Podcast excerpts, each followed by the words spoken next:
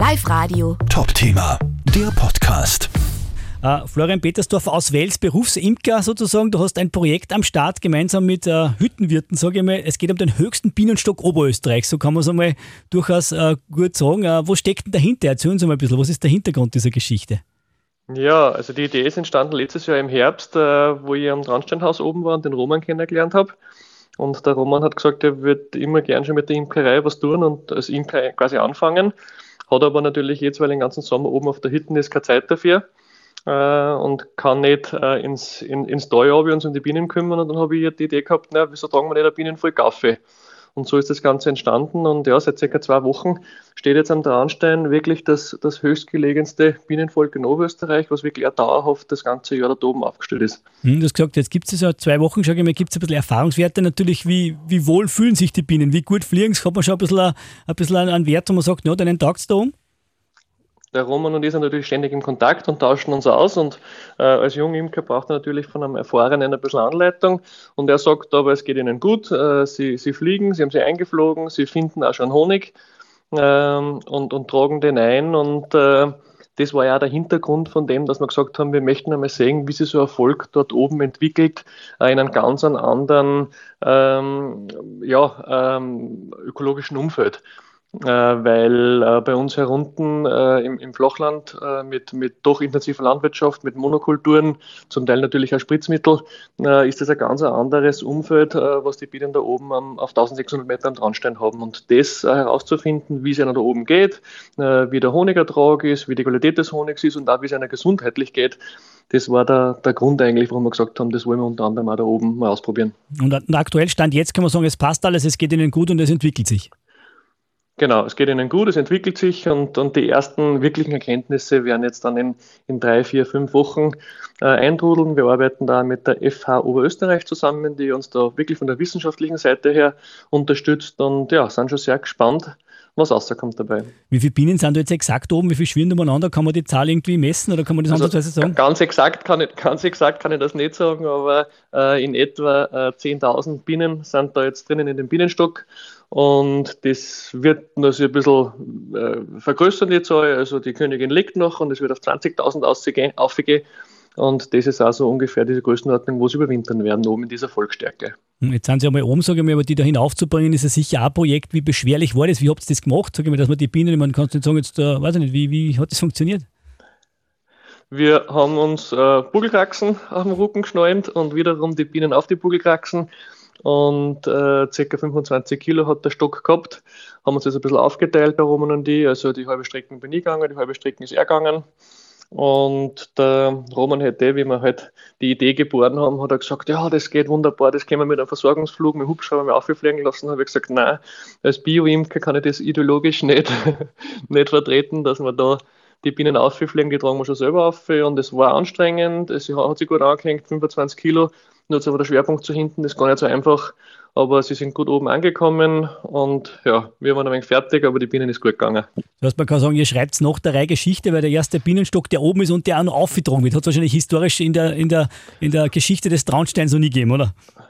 Nein, hat es definitiv noch nicht gegeben. Nein. Ob anders irgend schon aufgetragen ist, im Internet zumindest habe ich nichts dazu gefunden. Müsste mal nachfragen, es irgendein Weltrekord, dann könntest du da noch was ändern lassen vielleicht. Ja.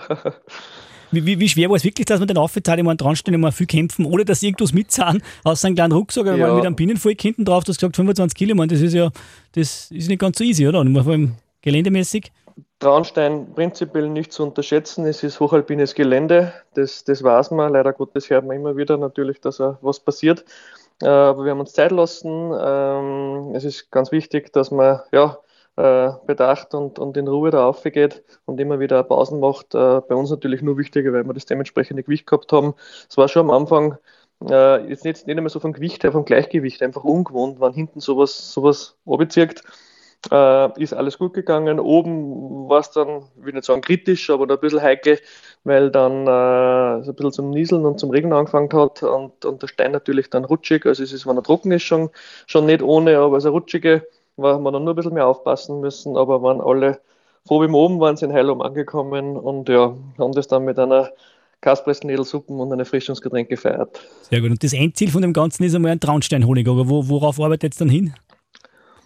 Äh, das ist der positive Nebeneffekt von dem Ganzen. Also es steht wirklich die, die wissenschaftliche Begleitung von dem Projekt im Vordergrund, eben zu sehen, wie es den Bienen geht dort oben äh, und wann ja, äh, 10, 15 Kilo Honig je zwei rausgängen und darum man das in kleine Gläschen abfüllt und das als äh, besonderes Mitbringsel von da oben oder als besonderes äh, Genussmittel von da oben äh, den Gästen und den Bergsteigern verkaufen kann, ist es nett, aber war nicht das primäre Ziel davon. Hm, kann man generell, aber ist natürlich auch geplant, ja. Ja, du sagst, weitere Pläne, sage ich mal, ist auch geplant, dass man sagt, dann, wenn es funktioniert, dann brauchen wir noch mehr Stöcke da oben oder was kann so, oder, oder bleibt der eine, bleibt es bei dem einen oder was kann man da noch alles aufzahlen, sage ich mal, in Anführungszeichen?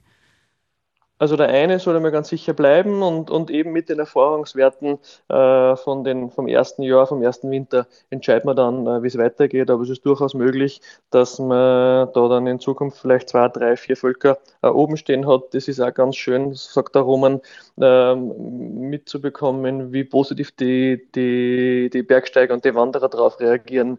Es gibt fast keinen, vor dem man nicht angesprochen wird. Hey, was habt ihr denn da gemacht? Habt ihr Bienen herumstehen? Ganz viele Fotos werden gemacht mit dem Bienenstock äh, oder vor dem Bienenstock als, als, als Hintergrund. Und äh, es ist ja trotzdem die Biene ein bisschen äh, Sinnbild geworden für, für Insektenschutz, für Umweltschutz. Und ich denke somit auch ein wichtiges Zeichen, dass die Leute sogar sagen, hey, schau, da oben steht ein Bienenvolk, da tut wer aktiv was, da schaut sich wer was an, da gibt es Bienen. Also die Bienen schon fast so berühmt wie das Gipfelkreuz beim Traunstein, genauso oft fotografiert mittlerweile. Beinahe. Vielleicht noch nicht ganz, aber wer weiß. Super. Wie schätzt das du ihn? Ich meine, du bist der Profi, wird der Honig von da oben ganz anders schmecken oder wie könnte der anders schmecken oder ist das für dich selber eine Überraschung dann oder, oder wird der überhaupt anders schmecken, weil die Vegetation oder das Ganze drumherum anders ist oder wie schätzt du das ein, was da kommen könnte oder herauskommen könnte?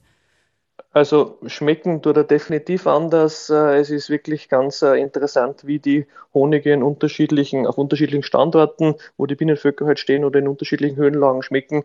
Äh, es ist teilweise im Flachland bei Bienenständen von mir schon ganz unterschiedlich, wie der Honig schmeckt, obwohl teilweise nicht drei oder vier Kilometer dazwischen sind. Und da oben eben aufgrund, du hast das gesagt, der ganz anderen Vegetation des Nahrungsangebots für die Bienen wird der Honig ähm, schon mal ganz anders schmecken und wahrscheinlich viel ähm, viel vielschichtiger im Geschmack, weil sie halt viel mehr ähm, Pflanzen und für unterschiedliche Pflanzen dafür nicht so ausgiebige, wie zum Beispiel bei uns äh, Obstplantage oder irgendwas steht oder Rapsfeld, werden sie ja dort oben finden und dementsprechend wird der Honig äh, ganz, ganz äh, vielschichtig schmecken. Gehe davon aus. Eine generelle Frage, gibt es überhaupt auf irgendeinen anderen Berg, ich sage jetzt nicht europaweit oder weltweit Bienenstöcke oder, oder hast du da schon mal was wickelt? Das hat ja quasi weltweit die einzigen, die jetzt da von so einem Berg Bienen rum oder gibt es das irgendwo schon auf irgendeinem Berg in, weiß ich nicht, Europa, weltweit, weißt du da was? Also also in Österreich kann ich sagen, dass schon auch äh, Bienenvölker natürlich immer wieder äh, auf, auf Almen für, für einen Almrausch äh, und, und für diese Almwiesenblumen äh, hinaufgebracht werden und da über die Sommermonate oben stehen und dann aber wieder äh, heruntergebracht werden. Wie es jetzt äh, Rest von Europa oder weltweit ausschaut, ich denke sicher, dass irgendwelchen, ich sage jetzt nur mal in die, in die Anden, Südamerika oder in, in Ländern, wo halt ja äh, Dörfer und Städte bis, bis über 1500, 2000, 2500 Meter gehen, sowas es sicher auch gibt. Aber in Österreich dauerhaft aufgestellt ist es sicher einzigartig. Live Radio. Top Thema, der Podcast.